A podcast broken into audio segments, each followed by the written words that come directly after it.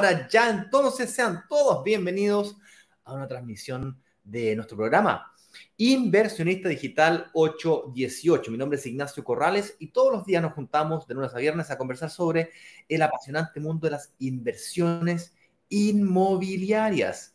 Eso quiere decir de que nos juntamos a conversar sobre cómo mover aquellas variables que nos permitan lograr invertir en departamentos y lograr que el arriendo sea mayor que el dividendo es en ese momento cuando hablamos, conversamos o decimos que de alguna manera logramos que los departamentos se comiencen a pagar solos. En algunos casos hay gente que lo logra a la primera, hay gente que le cuesta un poquito más, tiene que seguir moviendo variables, inclusive posterior a la fecha de entrega, ya sea pagando los pies, recuperando el IVA, prepagando créditos, no sé.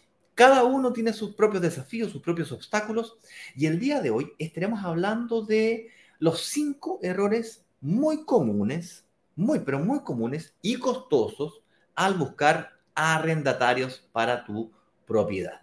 ¿okay? Pues, hablaremos un poquito por qué es, eh, la búsqueda de los arrendatarios es tan importante.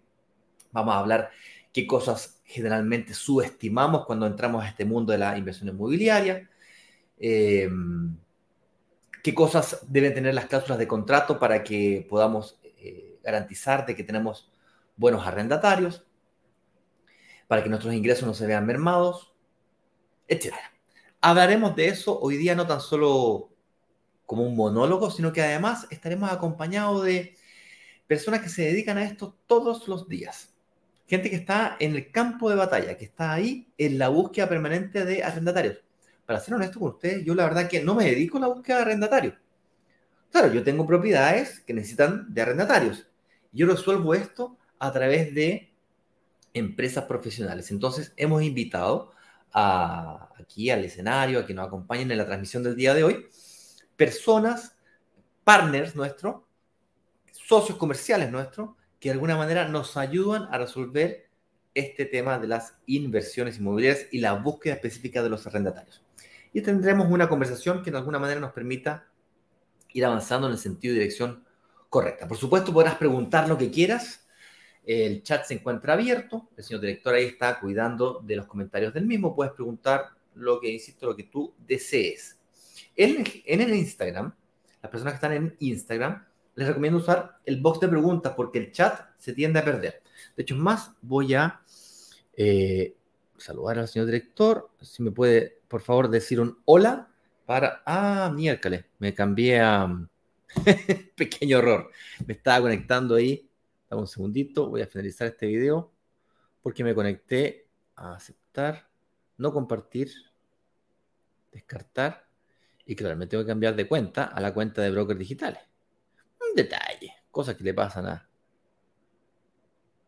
a cualquiera. Veamos qué pasa aquí en vivo. Iniciar la transmisión, entonces comprobando conexión. Ahora sí estamos iniciando transmisión en el lugar correcto. Y aquí veo el señor está desesperado, el señor director ahí, ¡ah! Está en la cuenta errada.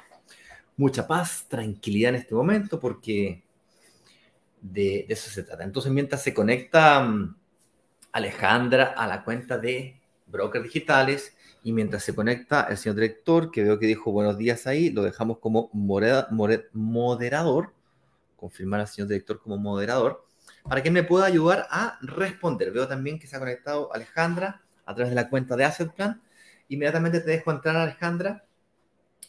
Eh, no sin antes contarles un poquito qué va a pasar esta semana aquí en la comunidad de brokers digitales. Para que no lo sepa, Brokers Digitales es una comunidad de microinversionistas, no grandes mega inversionistas, pequeñas personas normales, comunes y corrientes, gente que sean capaces de demostrar una capacidad de ingreso o renta mensual.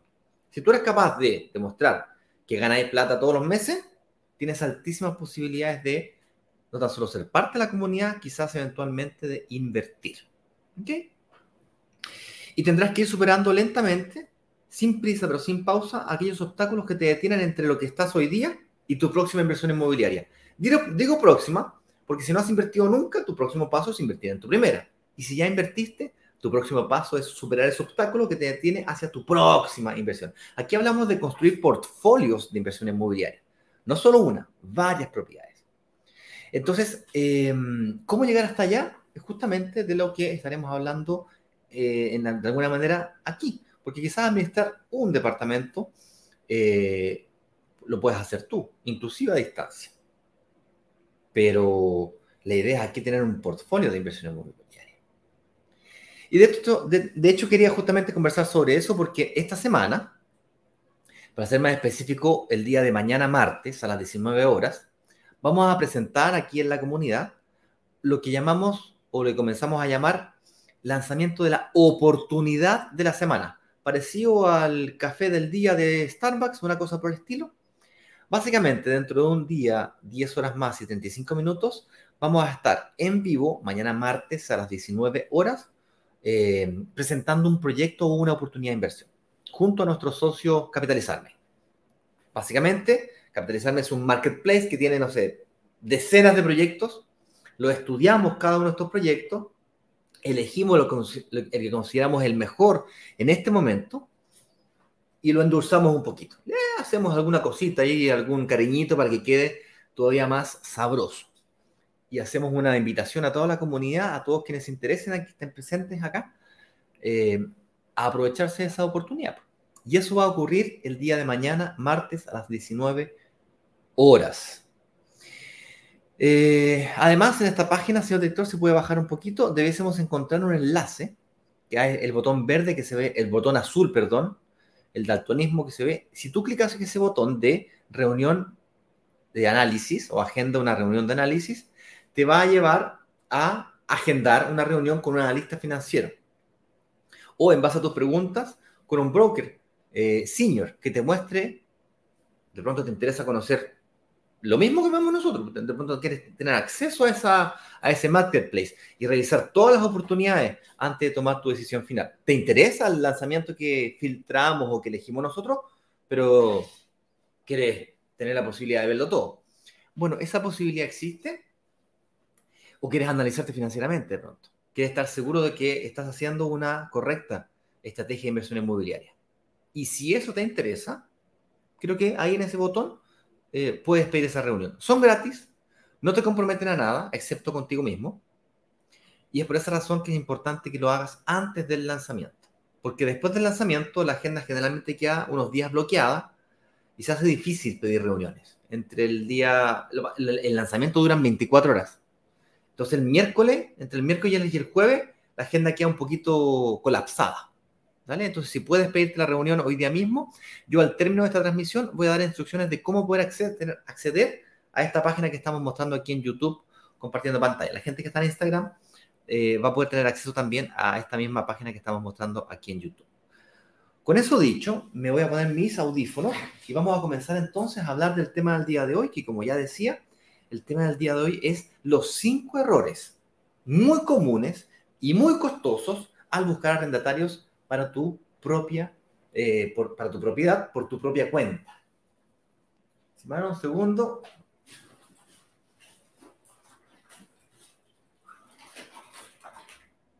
Un segundo que estoy lleno de cables. Me perdieron los audífonos. Un segundo, por favor, comunidad. Me da audífono.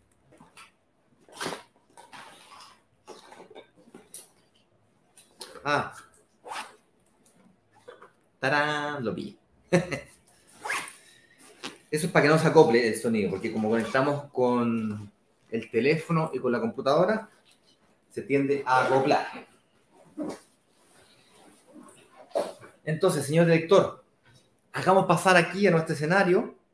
Un segundito mientras me conozco esta cosita en la oreja. Un, dos, tres. Ver, ¿se conectó o no? Escuché el clic. Ahora sí. Con eso dicho entonces, señor director, por favor, hagamos pasar aquí el escenario de brokers digitales de nuestro programa Inversionista Digital 818, Alejandra Lara de Asset Plan.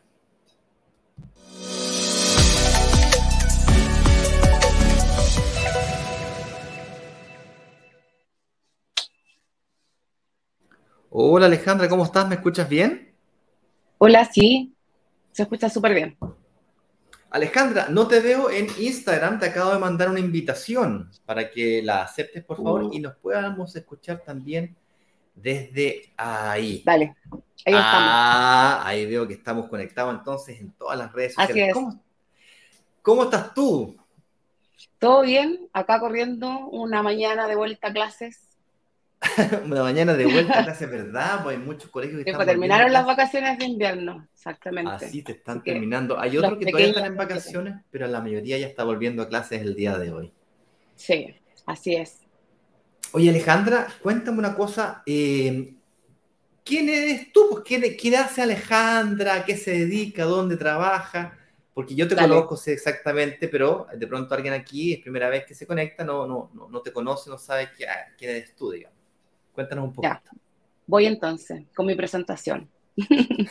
bueno, mi nombre es Alejandra Lara, eh, yo trabajo en Asset Plan hace un año y meses eh, tengo el cargo, eh, trabajo en el cargo de mm, Partner Manager de canales externos, en donde mi rol principal es mantener la comunicación con alianzas comerciales que tenemos con distintos brokers o eh, un, segmento que nosotros denominamos canal externo. Así que ese es como mi rol principal, mantener estas alianzas, crear más alianzas nuevas Estamos en un proyecto importante de buscar nuevos partners estratégicos y, ahí, por ahí hay algunas conversaciones que estamos desarrollando. Genial. Oye, Alejandra, ¿y quiero que ganaría entonces un inversionista común y corriente de la calle, de a pie, como dirían por ahí algunos, con trabajar con Asset Plan y con escuchar tus opiniones respecto de qué es lo que debiésemos hacer o evitar de errores a la hora de administrar una propiedad o de arrendar una propiedad. Cuéntanos un poquito de Asset Plan, básicamente. Dale. ¿Qué es lo que hace Asset Plan? Y... Ya nosotros nos encargamos de administrar propiedades de inversión. Entonces, nuestro foco principal son propietarios desde una unidad hasta un edificio completo Em, y damos eh, la despreocupación de la administración. O sea, nosotros le entregamos al propietario que ellos se olviden de toda la gestión que conlleva este, esta inversión en el fondo, que tan solo se ve como mm, me compro una propiedad eh, y la administro como, como muy resumido, pero en realidad el alcance que hay que desarrollar para poder administrar una propiedad es muy amplio. Entonces, nosotros nos encargamos de todo el proceso, desde el inicio, y el inicio entendiendo de la recepción inmobiliaria, desde, la, desde ese punto, claro, hasta el proceso final, que es colocar un, una persona, un arrendatario, dentro de esa propiedad que se compró este inversionista. Entonces, y desde ahí comienza un nuevo ciclo, porque ese es el primer ciclo, desde la recepción inmobiliaria hasta colocar un arrendatario es un, podríamos definirlo como un, un, ciclo, pero después de colocar ese arrendatario empieza un nuevo ciclo dentro de esa unidad, en donde tenemos que mantener la relación ahora, em, la relación comercial, por así decirlo, con dos entidades. Uno es el propietario y dos es el arrendatario. Entonces nosotros tenemos dos segmentos grandes dentro de la administración y tenemos que dar solución a cada uno de ellos de cara a propietario y de cara a arrendatario. Entonces, mantener ese arrendatario dentro de la unidad significa poder soportar cada casística que, pueda, mm, que se pueda presentar en ese departamento de cara al arrendatario y también al propietario. Por ejemplo, no sé, eh, si existiera, no sé, una filtración en la unidad porque hay algún departamento que mm, se rompió una cañería y, está afectando a la propiedad en donde yo vivo, ese arrendatario va a solicitar un ticket a través de la plataforma nuestra, a través de mm, em, su propia app y nos va a generar un requerimiento en donde nos va a decir, hey, tengo una filtración, no soy yo, pero es parte del edificio. Entonces ahí hace plan, se hace cargo, no molestamos al propietario, solamente vamos con un equipo inspector a verificar, un equipo técnico de inspector a verificar y a reparar esa falla. Entonces, em, en el fondo, el propietario jamás a lo mejor no se entera de esta filtración, porque nosotros fuimos rápido, solucionamos, no era de su unidad, por lo tanto, hicimos la canalización con la unidad que estaba ocasionando esta filtración y se reparó y ese arrendatario siguió su vida sin ningún problema porque lo reparamos y ayudamos a solucionar su problema. Básicamente es eso. Qué buena analogía. Yo puedo corroborar lo que estás diciendo, porque yo casualmente, mi mujer es dueña de un departamento ahí en la comuna de San Miguel, y yo casualmente soy, eh, ¿cómo se llama cuando uno es parte del comité? Yo soy miembro del comité del edificio. Entonces yo me entero de todos los problemas que tiene el edificio. Que se filtró no sé qué cosa, que se rompió la cañería, que el pato se lo comió el perro, que se echó a perder el portón, que alguien pasó a llevar... Eh, eh, me, entero de una cantidad de cosas impresionantes. Pero eso es como miembro del comité, por, por el lado de, del propietario, no me entero de nada. No, nunca me enteré que... Para eso existe el comité. Para eso existe el comité que se preocupa de, esas cosas. Oye, em, ya, pues entremos en materia entonces, ahora que ya nos entendemos, sabemos cómo, con quién estamos aquí en, en vivo y en directo. Hablemos de estos cinco errores. Hay más, ¿ah?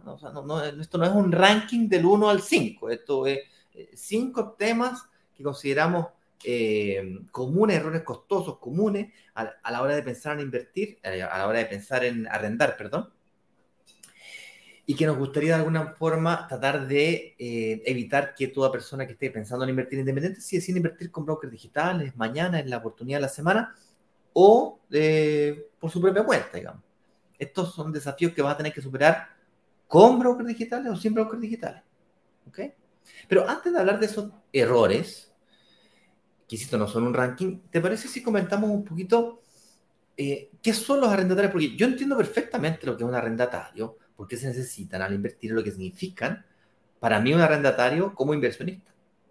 Pero de pronto por aquí hay gente que acaba de comenzar, está apenas pensando en quizás la idea de comprarse un departamento para arrendarlo y no logra dimensionar o no logra ver la importancia de los arrendatarios en nuestro modelo de negocio. A ver, ¿qué estoy tratando de decir con esto, eh, señoras y señores, Alejandra? Normalmente, la forma quizás intuitiva de tomar una decisión de inversión inmobiliaria es resolviendo cronológicamente los problemas que me voy enfrentando. Que es, primero resuelvo el pie, luego resuelvo el financiamiento, luego resuelvo la información, en qué comuna, cuándo, cómo. Y finalmente, cuando me están entregando la llave, me acuerdo que tengo que arrendarlo. ¡Uy! Y resulta ser que un buen arrendatario nace de un buen propietario. Los arriendos representan los ingresos de nuestro negocio. Tienes un negocio, una panadería, los ingresos son las ventas que vas produciendo. En el negocio inmobiliario, las ventas, tus ventas, recordemos que un negocio, cualquiera sea este, las utilidades del mismo son ingresos totales menos costos totales. Los ingresos de tu negocio inmobiliario son los arriendos. Me refiero a los ingresos de tu negocio inmobiliario de arriendo a largo plazo, porque si me llevas a Airbnb, sería la cantidad de noches arrendadas por, la, por el precio por noche de los huéspedes. Es más complejo todavía. Pero el arriendo de renta residencial, que es comprarse un departamento para que alguien viva en él, no locales comerciales, ni terrenos, ni, ni bodega, ni estacionamiento. comprarte un departamento con el claro propósito de arrendarlo, bueno, un departamento puede tener bodega y estacionamiento, ok, de acuerdo, pero en el fondo se entiende lo que quiero decir. Ese arriendo representa los ingresos de tu negocio y sobre esos ingresos tendrás costos. Entonces, cuando tú te compras una propiedad sin preocuparte, número uno, como primero, en los ingresos, que son los arriendos, puede que tengas los mejores costos y si no te preocupaste los ingresos, se produce un error. voy a poner un ejemplo para que se entienda mejor. Supongamos que tú te preocupaste de pagar el pie de un departamento espectacular, lindo, maravilloso y te juntaste tus 20 millones de pesos y te compraste un departamento de 100 millones. Luego te conseguiste financiamiento con el banco o con una mutuaria, te avivaste, fuiste a una mutuaria porque no aparece en el sistema financiero y te conseguiste un crédito hipotecario a tu departamento de 100 millones. Estoy poniendo 100 millones para un ejemplo simple, pero podría ser cualquier cosa. Y luego buscaste el barómetro cuadrado más barato que encontraste en Chile. Y encontraste uno, voy a poner una exageración, en la Antártida, en Isla Pascua. Un departamento por allá, pero al final de la Tierra. Y claro, te compraste el departamento más barato, con barómetro cuadrado más barato, te consigues una inmobiliaria que te hizo un super mega descuento, y compraste muy bien, es decir, resolviste el problema del pie, el problema de financiamiento, información, quizás te faltó un poquito, y ahora te enfrentas al problema de la administración, que te compraste el departamento para arrendarlo. Y ahora no hay arrendatario en Antártida. Otro ejemplo menos dramático que es, te compraste un terreno, construiste una casa, tienes siete hijos, le hiciste una pieza con suite a cada hijo y te construiste una casa gigante con el tiempo, con los años, después de 10, 15, 20 años, 30 años, resulta que tus hijos ya se fueron de la casa y ahora tenés que vender la casa o arrendarla. Se hace muy difícil arrendar una casa tan Frankenstein, tan, tan hecha a tu propia necesidad. Entonces, la decisión de inversión en un departamento tiene que ser coherente, diría yo que esta es la palabra más noble en este mundo, que tiene que haber una coherencia entre lo que el arrendatario está buscando de tu propiedad y la propiedad misma y tu decisión de inversión. ¿Por qué? Porque si hay una incoherencia entre el departamento que te compraste y la necesidad del arrendatario, no vas a poder encontrar el arrendatario correcto o te va a costar mucho, lo que pone en riesgo de que te llega un arrendatario y tenés que aceptarle cualquier cosa que te ponga, que te diga. No te puedes dar el lujo de perderlo tampoco, porque buscar uno nuevo te vas a demorar seis meses, un año en encontrarlo esa casa de siete departamentos, a lo mejor tuviste suerte, arrendáis rápido y después se te va, demoraste siete meses, ocho meses, diez meses en encontrar un nuevo arrendatario. Te digo por experiencia que fue un caso muy parecido al de mi padre. No hizo una casa de siete departamentos, de siete suites, somos dos hermanos, pero es una mega casa que para arrendarla se demoró seis meses en arrendarla. Y perdió el arrendatario de forma anticipada, nuevamente pasar por todo el proceso, otros seis meses. Y sigo con todo su patrimonio congelado. Entonces, este tema del arrendatario es fundamental, fundamental a la hora de tener un buen negocio inmobiliario. Recordemos que al final de cuentas esto es un negocio. ¿okay? Ahora sí, eh, no sé si se me quedó algo afuera, querías comentar algo respecto a esto, si no nos vamos a los errores, Lorena. Alejandro, perdón. No, no, está perfecto tu definición de la importancia de buscar un arrendatario o de tener este arrendatario. Súper. Oye, aquí el señor director, vuelvo y repito, esto no es un ranking, no es del mayor a menor, no es el error más grave al menos grave, hay más, claramente que hay más, pero por cuestiones de tiempo y orden, hemos tratado de detectar lo que consideramos más importante, ¿ok? Pero si a ti se te ocurre otro, eres feliz de que lo comentes por acá y lo podemos traer aquí a discusión ahora mismo. Pues partamos con el primero. Subestimar el corretaje y la administración creyendo que es solo publicar en Internet. Le voy a contar una pequeña historia. A mí me pasó con mi primera propiedad, y me la compré para vivir. yo me casé, casado, casa quiere. Me compré la casa. Y luego cuando quise arrendar la casa, me quise ahorrar los costos de contratar un corretaje o un corredor de propiedades, que es justamente el tema que estamos aquí. Y le ofrecí unas lucas al administrador al conserje. dije, oye, te paso unas luquitas y me contrae un, un, alguien. Larga historia corta, tuve suerte. Justamente, justo habían un par de personas buscando, pero me entrevisté con el primero y el primero lo arrendé el departamento. Así nomás, ¡pum! Pregúntame si revisé algún tipo de documento. Pregúntame con suerte, le pedí el root con suerte pregunté al ejecutivo de mi banco si es que tenía algún problema en ese banco. Me dijo, sí, este cliente casualmente tiene cuenta en este banco y está, estamos ok. Ahora, si tenía cuenta en otros bancos, tenía problemas en otros bancos, si tenía DICOM, no tenía DICOM, si tenía cualquier tipo de problema, no tengo la menor, tuve suerte. Ahora, yo no sé tú, pero yo nunca más pretendo dejar a la suerte mis inversiones inmobiliarias. Es mucha plata involucrada, por lo tanto, pretendo hacerlo de forma profesional. Alejandra, ¿tú considerarías, ¿por qué considerarías eh, el corretaje algo importante, algo que recomendarías a alguien utilizar versus hacerlo de forma autónoma y ahorrarme esas lucas? Claro.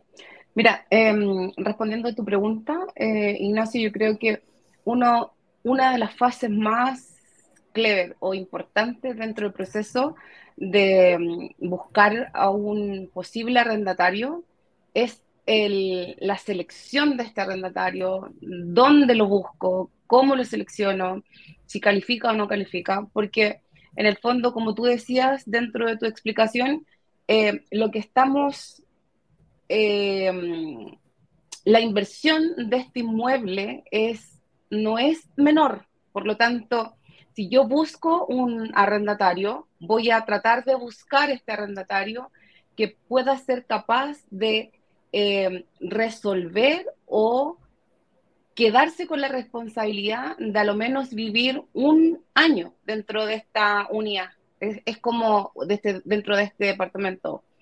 Entonces, es súper importante la selección porque el bien raíz, como te mencionaba, es grande. Para los resguardos que yo tengo que tener, tengo que seleccionar con pieza a ese arrendatario que califique em, bajo varias em, filtros que realizamos nosotros, hace plan, pero si es más amplio y general, yo tengo que evaluarlo bien el comportamiento de pago, tengo que también asegurarme de que ese arrendatario te, venga acompañado de un aval, es parte de nuestro proceso no, no arrendamos solamente al titular del contrato, sino que tratamos de resguardar a ese propietario que nos está confiando su inmueble, de buscar también un aval. Aval. Que en el peor escenario, si ese arrendatario algo le pudiese pasar en el transcurso del el año de contrato, de vigencia de ese contrato, me pueda ayudar a resolver el problema del titular. Para eso es el aval. Entonces nosotros en el fondo buscamos a un, a un arrendatario, a un posible arrendatario, lo seleccionamos, como te decía, bajo varios criterios de análisis y lo acompañamos también de un aval que califique al igual que el titular. Con eso tratamos de resguardar esta inversión del propietario lo mejor posible. Claro. Tiene sentido. Oye, y a la hora de, buscar un, un arrendatario, habla un poquito más de los filtros que ustedes utilizan. ¿Cómo, ¿Cómo tú defines, ok, te llegó un candidato, yo tengo que llenar algún tipo de ficha, supongamos que yo sea el potencial arrendatario. Me tengo que, ¿Cómo, cómo me, me entero de que puedo arrendar una propiedad? Ya bueno, nosotros tenemos un portal propio, que es el portal aceplan.cl. Dentro de ese portal se encuentran todas las publicaciones que nosotros hoy día estamos buscando y seleccionando este arrendatario pero adicionalmente estas mismas, estos mismos departamentos que estamos buscando eh, un arrendatario lo tenemos publicado en los otros portales que. Portal inmobiliario que son más eh, típicos dentro de la búsqueda dentro de la búsqueda de un arrendatario.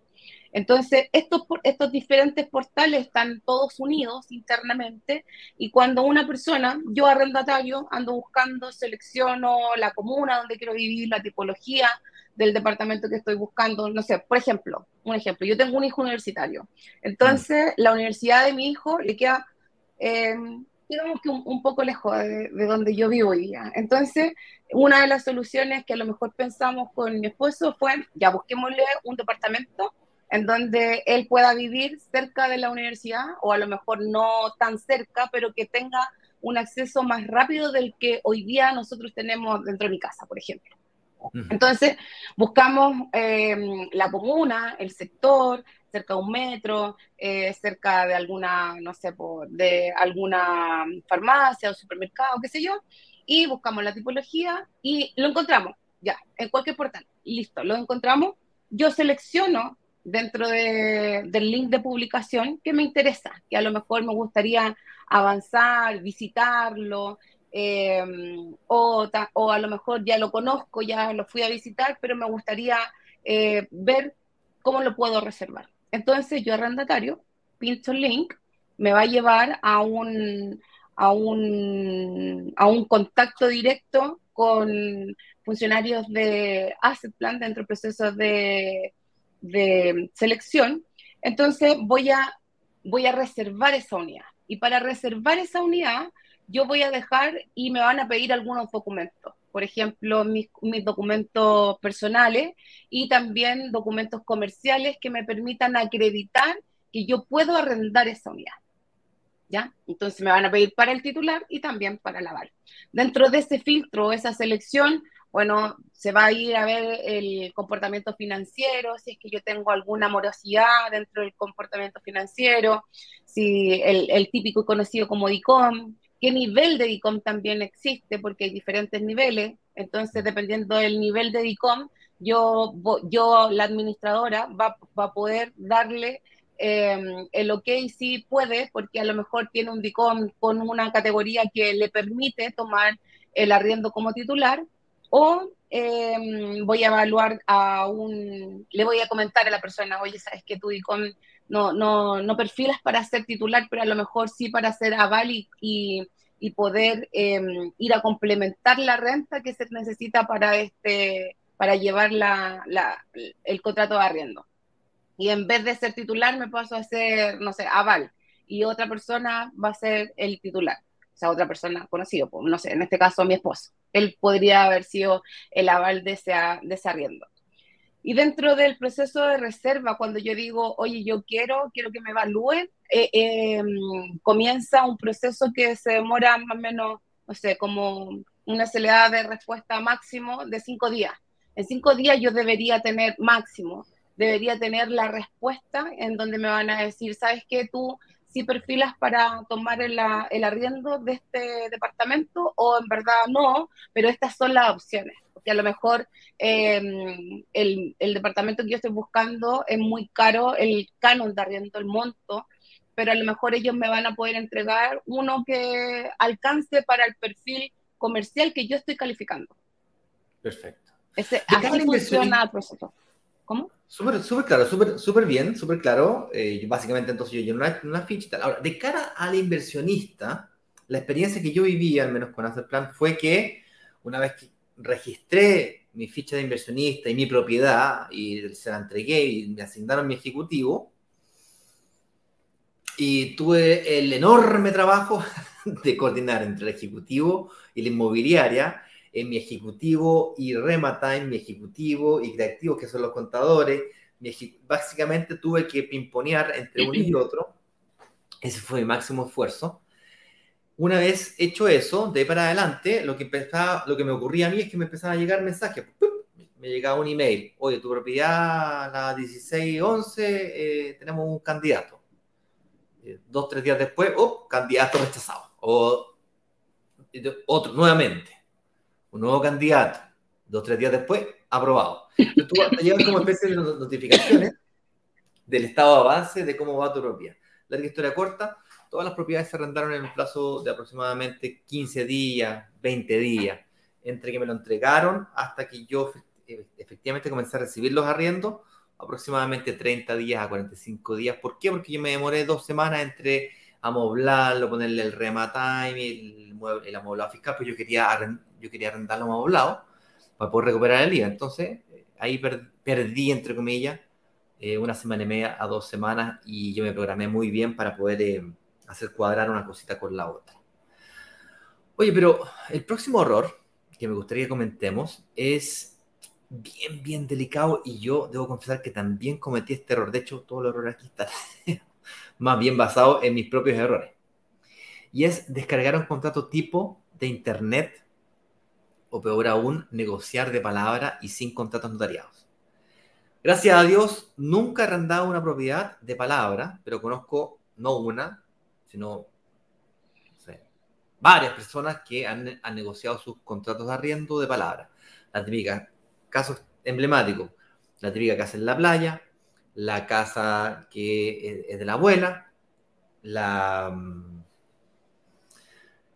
Y mira, y los, todos los escándalos que uno ve de la señora, que la, abuelita le toman la casa y cosas por el estilo, generalmente son negociaciones de palabra.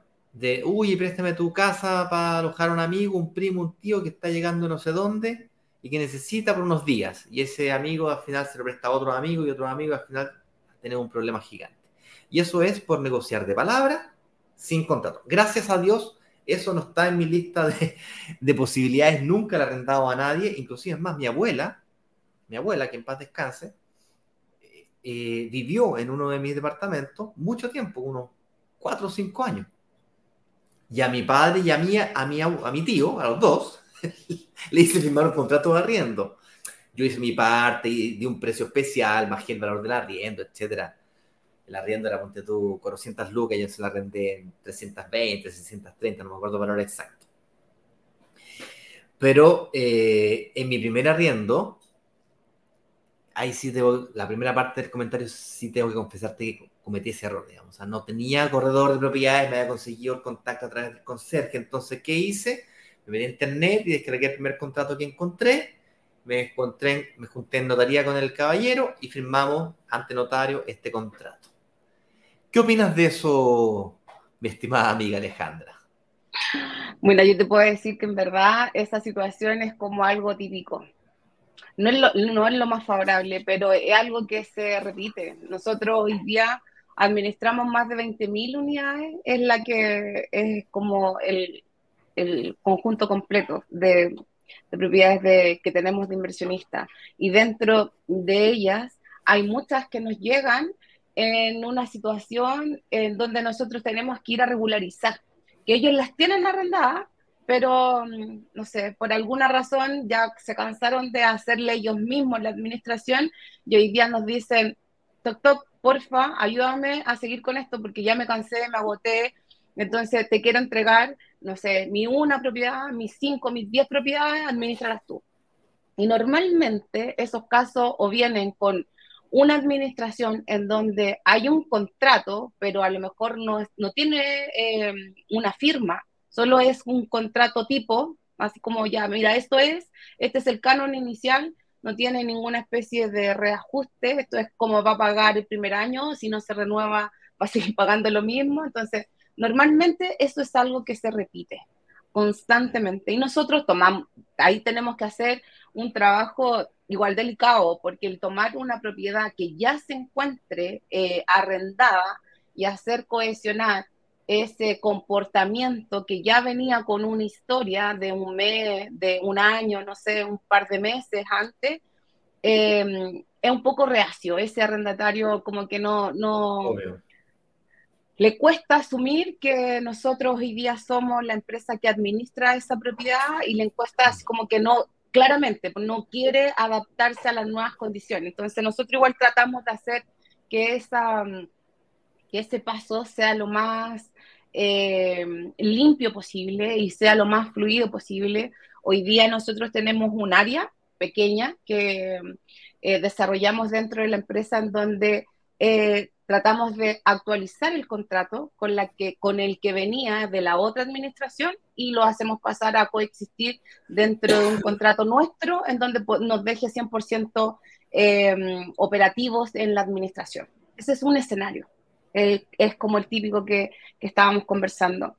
Pero efectivamente hay otro escenario en donde el inversionista em, no, no tomó todas las precauciones o no supo, no se informó, porque, mira, esto ustedes hoy día tienen como una especie de escuela y donde reclutan a muchas personas eh, inversionistas que tienen estas ganas de, de, comprar, de invertir, pero enseñan el paso a paso. Antes de ustedes no existía. O sea, yo les debo decir, yo yo he sido inversionista desde chica, em, me compré, pero súper amateur, así a lo mejor cometí hartos errores antes, pero no había, no existía nadie a lo más una inmobiliaria que te dijera y que te diera algunos tips, qué sé yo, cuando te quieren venderla el departamento, pero nadie te entrega o nadie te entregaba antes una asesoría del cómo, qué puedo hacer, esto que ustedes están enseñando hoy día que es, la, que es comprar una inversión y mm, realizarla con el amoblado tributario para después recuperar IVA, tampoco, eso es súper nuevo, entonces han sido como bien visionarios en en tratar de mm, dar a conocer que esto se puede y que una persona normal, que pues se puede comprar un departamento y puede también eh, recuperar IVA. Entonces, parte de, del conocimiento que ustedes están entregando es súper valioso para este inversionista. Entonces, eh, yéndonos al punto de, del, del típico que toma un contrato de las redes sociales o de internet y lo adapta a las necesidades que tiene, comete esos errores como, por ejemplo, no, no tener cláusulas de salida, no tener cláusulas de término de contrato anticipado, no mm. tener cláusulas de reajuste de contrato, que son súper mm. valiosas y que nosotros eh, dentro de la administración nuestra son procesos automáticos, que ni siquiera van a desgastarnos tiempo en mirar si es, si es que se ejecutan, son automáticos, se ejecutan solo y el, el propietario está informado de, todo, de cada uno de esos movimientos, así como decías tú, me llegaba un mail en donde me decía, oye, me llegó un arrendatario. Después otro mail en donde, oye, mira, se cayó ese arrendatario, o sea, esa reserva. Ahora va a entrar de nuevo en el proceso.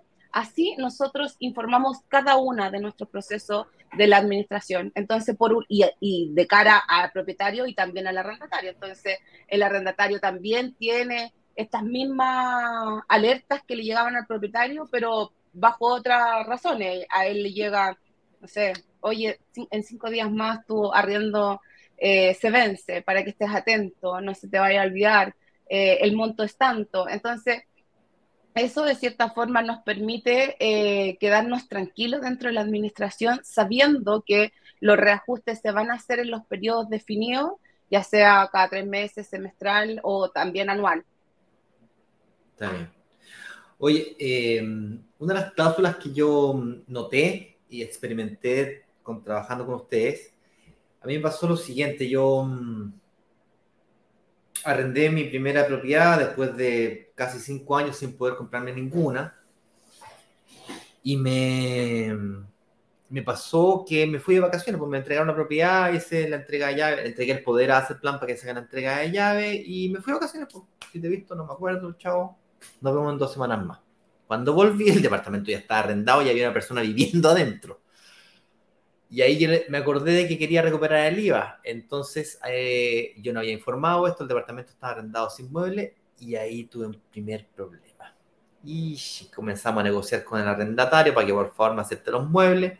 Larga historia corta, no quiso hacer los ajustes correspondientes y tuve que tomar la decisión de pedirle el arrendo por anticipado. O sea, en el fondo, hacer término anticipado de contrato.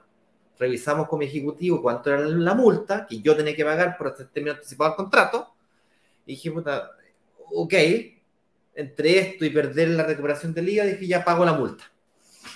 Y le pagué la multa y simplemente la avisé a mi ejecutivo, el ejecutivo ejecutó con el arrendatario, le ofrecieron otro departamento al arrendatario, no sé cómo habrán resuelto ese problema. Yo no me enteré y me dijeron ya, esta propiedad está libre nuevamente. Se estipularon las fechas de entrega de la propiedad con los plazos correspondientes según el contrato y fue todo fluido, gracias a que estaba con las cláusulas correctas. Que tú lo dijiste, lo dijiste quizás muy, muy superficialmente, pero me gustaría dar ese doble clic a, ese paso. Que hay cláusulas que, como tú bien dijiste, para ustedes parecen automáticas. Imagínate, son 20.000 contratos, la cantidad de veces que han enfrentado más de un problema con más de un arrendatario y que se resuelven con un ajuste en una cláusula, una coma, un punto, una mala interpretación de una cláusula. Imagínate la cantidad de veces que esto ha sido revisado. Y, revisado, tras revisado, tras revisado, tras revisado, y luego error tras error, tras error, problema tras problema, tras problema, el cual se ajusta con un nuevo contrato. Ya, de aquí en adelante, los contratos tienen esta nueva cláusula o se ajusta esta cláusula con estos cambios. Intentemos corregir todos los contratos de aquí para atrás. Entonces, eso yo creo que tiene bastante valor y vale su precio eh, en las comisiones correspondientes, porque al final yo creo que estoy ahorrándome plata, pero al final estoy gastando más. Esa es mi humilde opinión. Oye, un error clásico en estas famosas cláusulas es el contrato, tú lo dijiste, pero me gustaría profundizarlo, es no incluir ninguna cláusula de ajuste de arriendo en los contratos. También me pasó, bueno, todas las cosas que están acá, todas me pasaron. Esta me pasó con mi primera propiedad, se lo arrendé a este caballero, eh, en un departamento relativamente grande, cuatro dormitorios, insisto, lo había comprado para vivir, no para arrendar. Um, y ya pues pasó el primer año, yo quería vender la propiedad, entonces estábamos que sí, que no, que sí, que no, que sí, que no. Pasó el segundo año y resulta ser que cuando ya íbamos para el tercer año, me doy cuenta que el valor del arriendo que yo le había hecho al departamento versus el valor actual, yo era el que arrendaba el departamento más barato de todos los propietarios. Entonces, la diferencia no eran 50 lucas, señores, la diferencia eran como 150 mil pesos y yo me dio pavor, miedo de decirle al, al, arrendatario, oye, te voy a subir al arriendo. ¿Por qué? Porque tenía miedo de perder el arrendatario y tenía que pasar por el proceso de búsqueda de arrendatario, quedarme tres meses sin arrendatario. Porque claro, como no entendía, como no conocía el proceso, a lo desconocido uno le tiene miedo. Ya, distinto es como lo tengo hoy día. Hoy día tengo cero miedo al arrendatario, cero, cero miedo a cambiar al arrendatario, tanto es que te hice término anticipado el contrato, porque tenía claridad del proceso de búsqueda o no arrendatario. Además, tenía una, una, propiedad altamente deseada, de alta demanda de arriendo, creciente además. Entonces, yo todos los años, gracias a las cláusulas aquí descritas por Alejandra, yo no da solo ajusto por inflación cada tres meses, sino que además me, tomo la decisión de ajustar por valor de mercado. Es decir, yo decido si renuevo el contrato, no el arrendatario. Bueno, los dos tienen que decidir si se mantienen o no. Y en base a la realidad del mercado digo, mmm, voy a aumentar 30 lo que el arriendo, 50 lo que el arriendo, o no le aumento nada. Porque fue un año de mucha inflación y los arriendos no subieron tanto porque subió mucho la inflación, por ejemplo. Y luego está aquel que va a decir, no, pero yo los contratos me gustaría hacerlos en UF. ¿Se puede? La respuesta es sí se puede. Generalmente los contratos en UF lo toman las empresas porque los pagan los contadores, que están todo el día y están acostumbrados, pero una persona natural difícilmente tiene que estar todos los días diciéndole el valor de la UF de hoy día es este y el valor del arriendo de hoy día es este, mañana otro, pasado mañana otro, pasado mañana otro.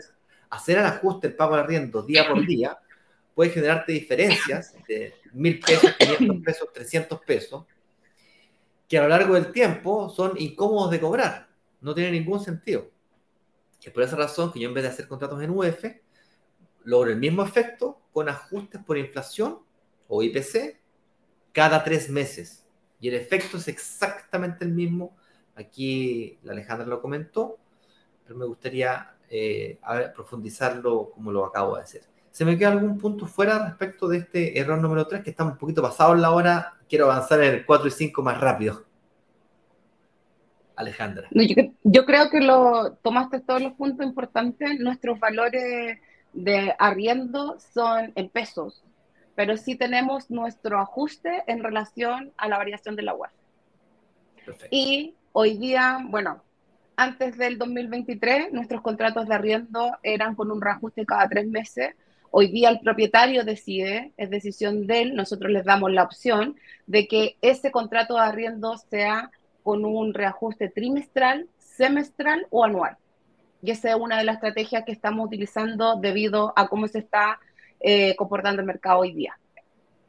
Perfecto, perfecto. Bueno, yo les puedo decir yo elegí trimestral, cada tres meses se ajusta, y les puedo decir que es muy recomendable, sobre todo en periodos inflacionarios como el que acabamos de vivir claro, seguramente en los próximos 2024 y 2025 tengamos un periodo eh, más, eh, menos inflacionario, más estancado, de, de, desaceleración. Va a haber que pedalear bastante para poder reactivar la economía en 2024-2026.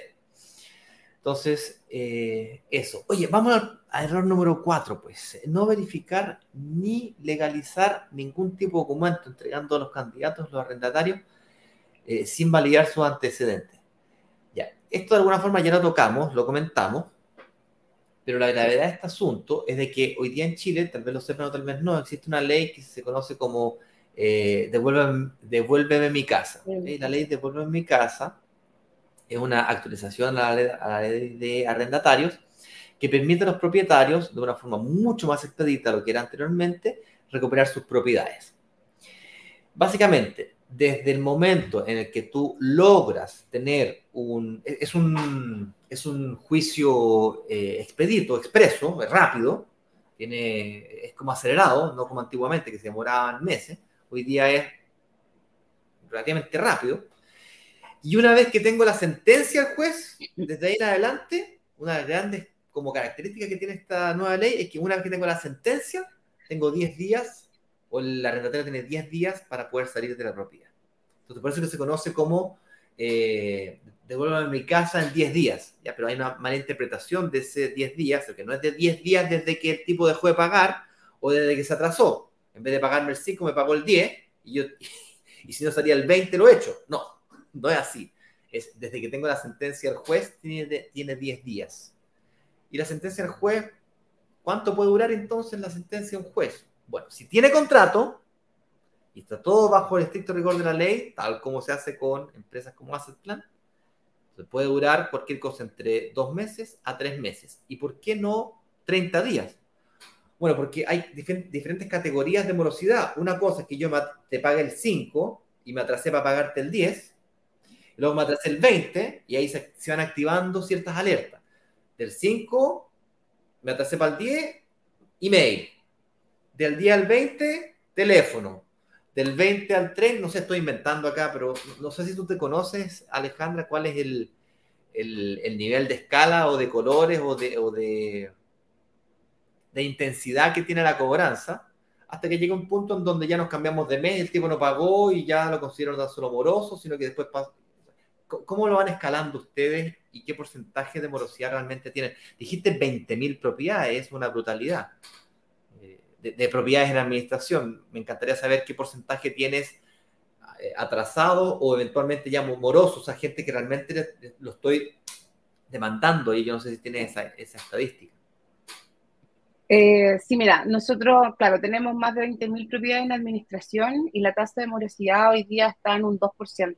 Yo, la última vez que nosotros conversamos, te comenté la misma tasa, pero no, no hemos eh, sufrido un gran incremento estamos, nos mantenemos en esa misma tasa de morosidad, que es un 2%. Ahora, esa es una tasa... Ah, sí, perdón, te interrumpí.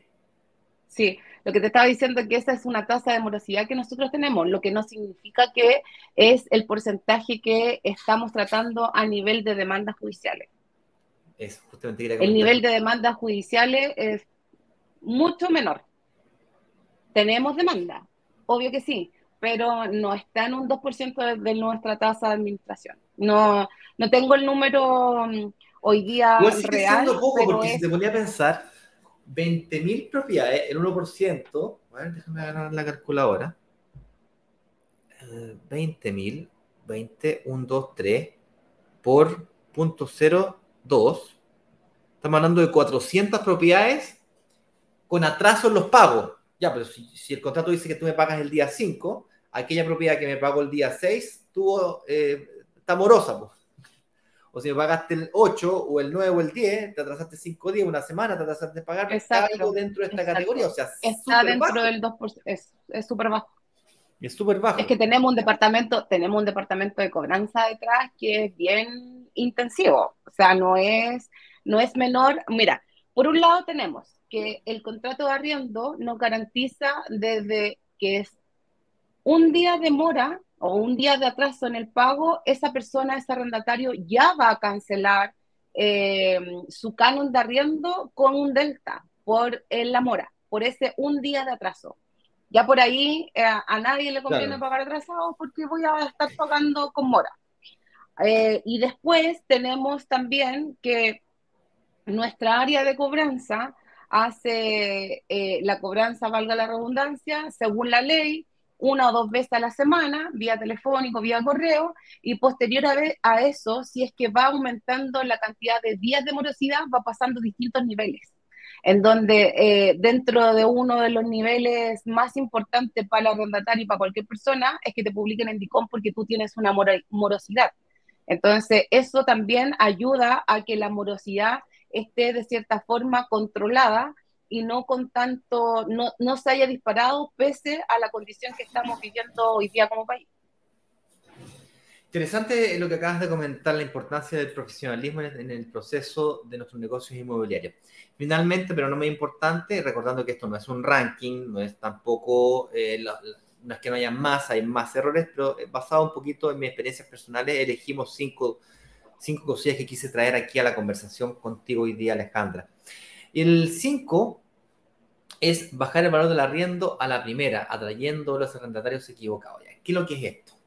Me ocurrió ver, me, pasó, vi, en un momento en el que yo estaba arrendando, eh, que habían ofertas en el portal inmobiliario con 50% de descuento en el arriendo. Yo estoy en contra de esa política, les voy a explicar por qué.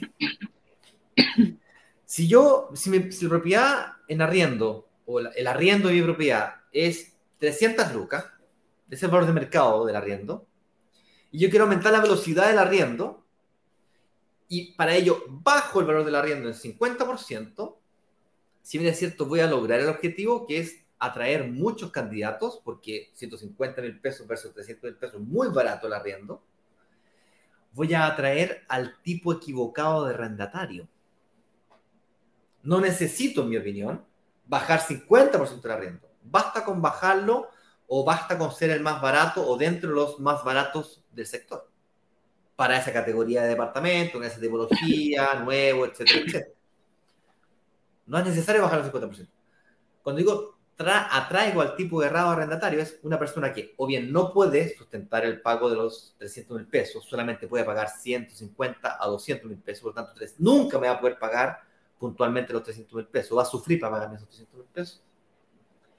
Y para corregir o mejorar la velocidad, yo prefiero, en vez de hacer esa promoción, bajar un poco, pero no 50%, pues bajo 5 lucas, 10 lucas, 15 lucas, para estar dentro del rango los más baratos, o el más barato, del edificio al menos. Y con ello aumento la velocidad, es decir, ser el primero en ser arrendado del edificio. Además, doy otro tipo de beneficios, como por ejemplo, un dolor que tiene muy, muy alto el arrendatario es el cambio de casa. Es decir, cambiarme de casa, tengo que pagar fletes. Ese cambiarse de casa cuesta plata. Le cuesta muy caro al arrendatario. Aunque sean departamentos chiquititos, cuesta plata. Proporcionalmente es caro. Entonces, para que él tenga plata para poder hacer eso y se cambie mi propiedad rápido, dado que yo no vivo de las garantías, le ofrezco pagar la garantía en cuotas. No necesita pagarme la garantía al contado. Tres cuotas, cuatro cuotas, cinco cuotas, seis cuotas y la cuota de queda chiquitita de la garantía. Entonces yo de esa forma igual recibo el valor del arriendo, en algunos casos un arriendo inclusive hasta mayor, en el caso de los 300 mil pesos, en vez de ofrecer a 150, ofrezco a 280, soy más barato, pero igual recibo 350 mil pesos porque me está pagando, en mi flujo de caja, me está pagando el valor de la garantía en cuotas. ¿Me siguen? Y logro doble efecto que es velocidad y al mismo tiempo el correcto perfil de arrendatario. Yo no sé si ustedes utilizan otros trucos eh, o cómo ustedes trabajan este tema. Si nos puedes compartir algún tipo de idea. Sí, obvio, te comparto, Ignacio. Más que trucos, son estrategias.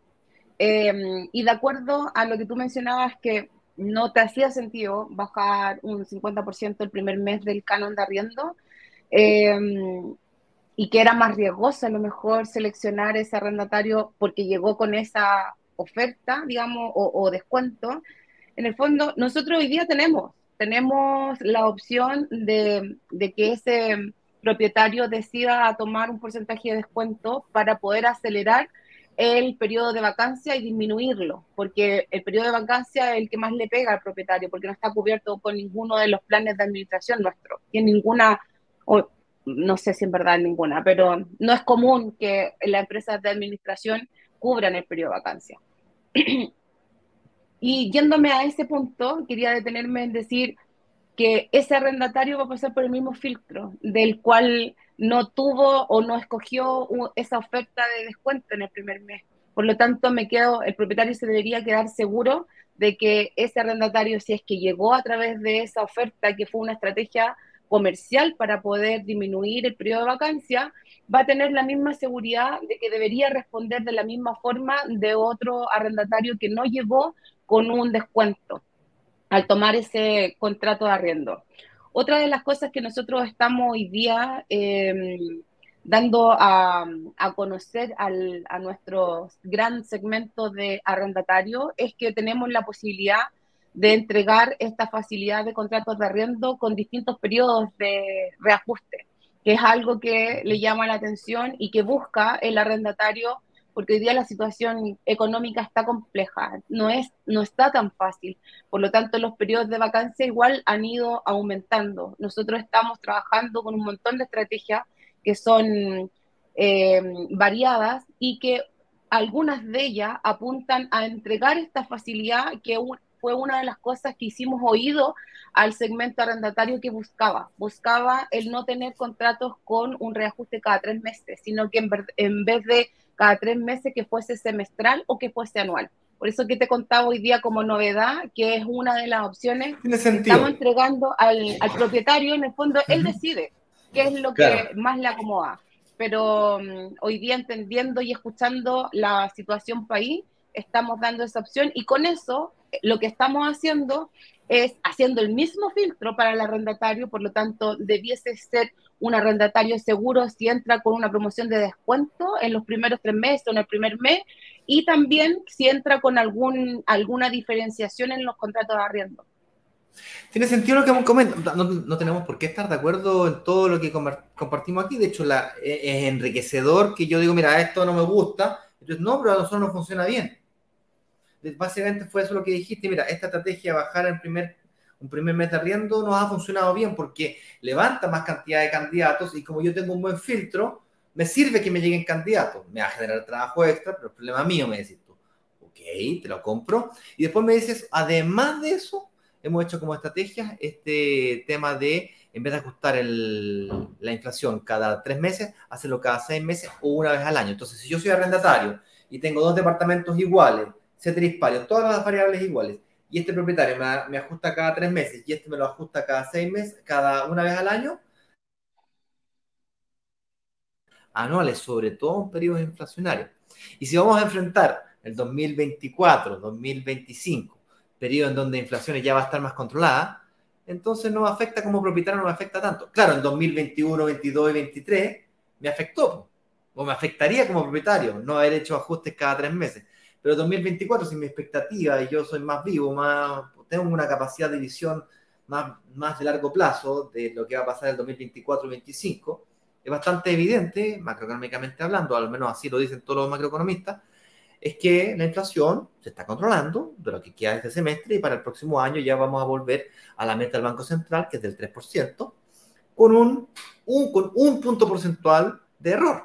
Entonces, sí, tiene sentido tu, tu comentario de ello como propietario, si es que enfrentase, me la pensaría seriamente, fíjate, si ofrecerle algo así al, al potencial arrendatario. Si tuviese sí. Y una, una, una cosa que te quería comentar, dado que nuestro público son todos, la gran mayoría inversionistas, es súper, es más eh, importante tener el departamento arrendado que estar en periodos de, de vacancia. Em, de vacancia. O sea, disminuir el periodo de vacancia es clave, porque es mejor tener un bajo ingreso, pero no tener, a no tener ingreso, te conviene mejor tener algo. Total, eso, Un mes de vacancia son 300 lucas. Bajar los 10 lucas el valor del arriendo por un año,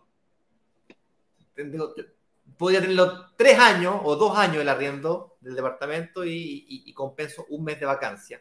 En el ejemplo que acabamos de, Buen dato. Oye, me encantaría entonces invitarlos a que se preparen para lo que vendrá mañana con el lanzamiento de la oportunidad de la semana.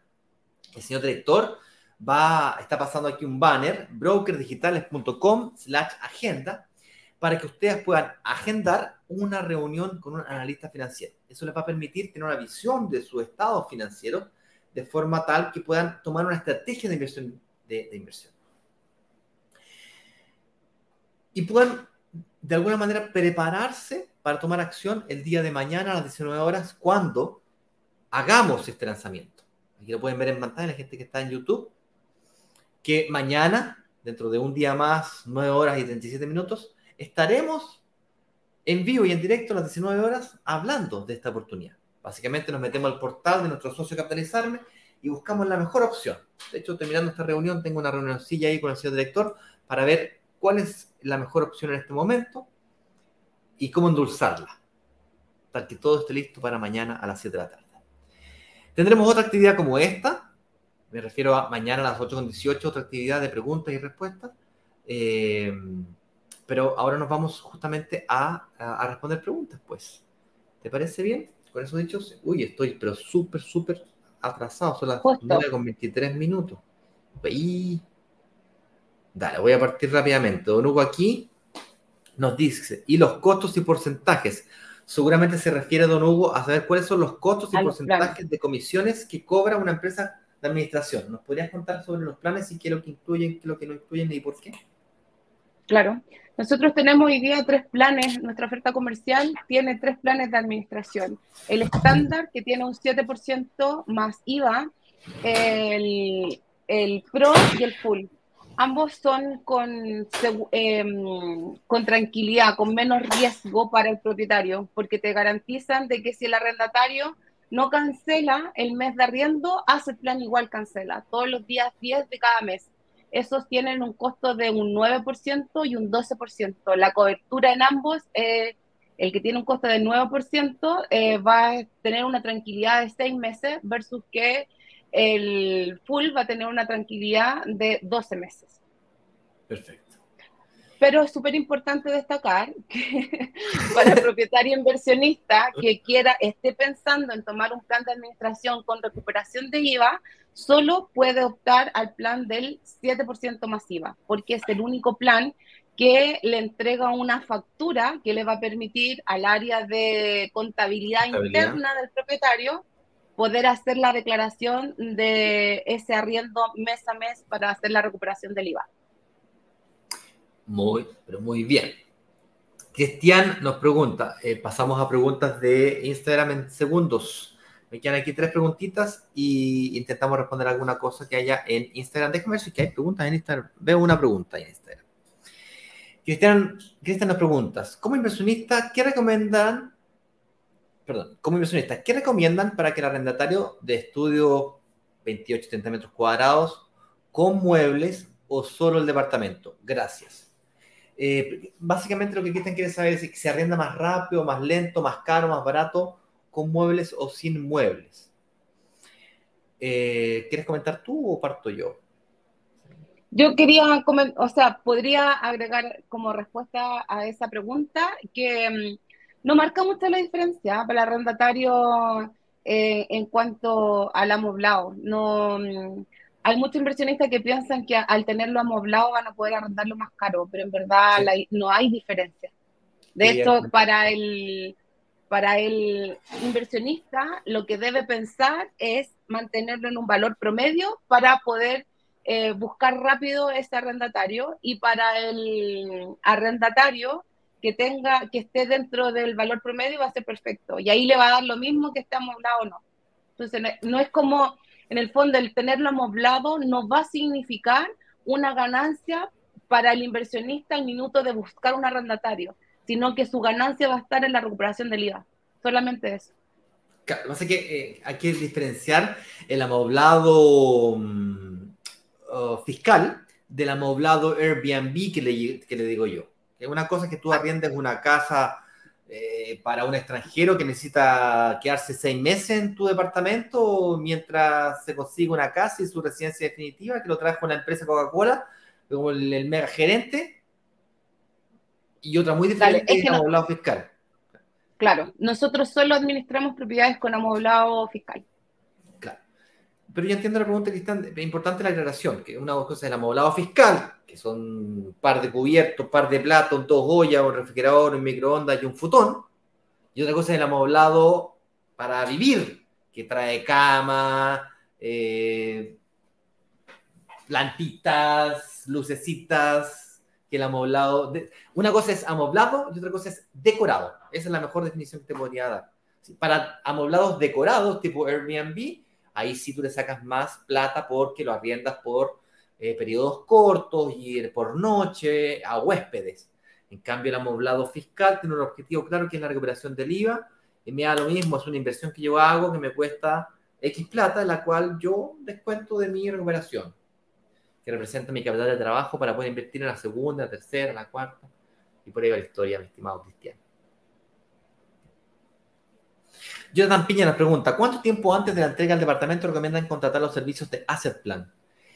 Eh, una vez que tienes la firma del contrato, yo te puedo decir, cuando yo lo saqué, y es una vez que firmé el contrato de escritura ante notario, en ese mismo día llamé a Asset Plan, le dije, oye, acabo de firmar en notaría, eh, firmemos el poder, para que coordinemos la entrega con la, eh, con la inmobiliaria, lo cual puede tardar eh, un par de meses porque se tiene que inscribir en el conservador de bienes raíces. O sea, la entrega de llaves es una vez correctamente inscrito en el conservador de bienes raíces. En algunos casos, algunas inmobiliarias logran entregártelo antes de la inscripción al conservador de bienes raíces. Cuando eso es así, espectacular porque ganáis dos, tres meses de arriendo, ¿cachai? Entonces, por eso que yo digo a la firma de la escritura. No sé si usted tiene una opinión diferente, Ale. No, no, está perfecto en ese periodo. Así nosotros coordinamos también con nuestra área de inspección, con los plazos correspondientes, el poder ir a recepcionarla. Genial. Y además que es tiempo razonable para hablar con la gente de Rematime, comprar los muebles con anticipación, si no tienen el stock, importarlo. Generalmente tienen en todo caso, pero si ocurriera eso, tiempo más que razonable. Don Sebastián Fuentes nos pregunta, ¿cómo funciona el arriendo garantizado de brokers digitales por dos años? Pues han, habido algunos eh, lanzamientos que brokers digitales, nosotros como brokers digitales hemos ofrecido un arriendo garantizado o asegurado, que básicamente nosotros arrendamos el departamento y se lo entregamos a Asset Plan para su administración, en donde de alguna manera eh, pasamos a ser nosotros tu arrendatario pero no para yo vivir o los funcionarios de brokers digitales vivir, sino que para alquilarlo, subarrendarlo. Eh, es así como funciona. Ha ocurrido también con algunos lanzamientos donde la inmobiliaria ofrece ese beneficio o bono. Ahora, si la inmobiliaria incumple en su contrato, bueno, eso es una situación que la inmobiliaria, muy diferente a lo que ha logrado hacer brokers digitales. las responsabilidades de brokers digitales las asume brokers digitales, la de la inmobiliaria, inmobiliaria, la de Asset Plan, Asset cada uno con sus respectivas responsabilidades. Eh, bueno, esas son las preguntas. Eh, hay más preguntas, lamentablemente no las vamos a poder responder todas. Me atrasé o nos atrasamos en, la, la, en el proceso este. Y aquí tengo Aquí don Iván nos pregunta, ¿leeremos los mensajes? Eh, no lo sé a qué mensajes te, te refieres. A las preguntas, a lo mejor te dejó en Instagram. Pues no veo qué pregunta me dejó en Instagram. A lo mejor, por eso que tenemos al señor director respondiendo los mensajes de ahí. Si no alcanzamos a responder tu, tu pregunta u comentario, hazlo por interno. Manda un email, manda un mensaje directo por Instagram, de mañana y pregunta nuevamente. Hoy día se nos atrasó un poquito los comentarios, tuvimos poquitos minutos para poder responder preguntas, se nos quedaron varias preguntas sin responder, pero ya son las nueve y media, con, nueve con 31 minutos, súper atrasados, así que los dejamos con un fuerte abrazo, Alejandra, disculpa el atraso. Igual a ti, Ignacio, no, tranquilo. Chao, que estén muy bien. Chao, chao, que estén muy bien.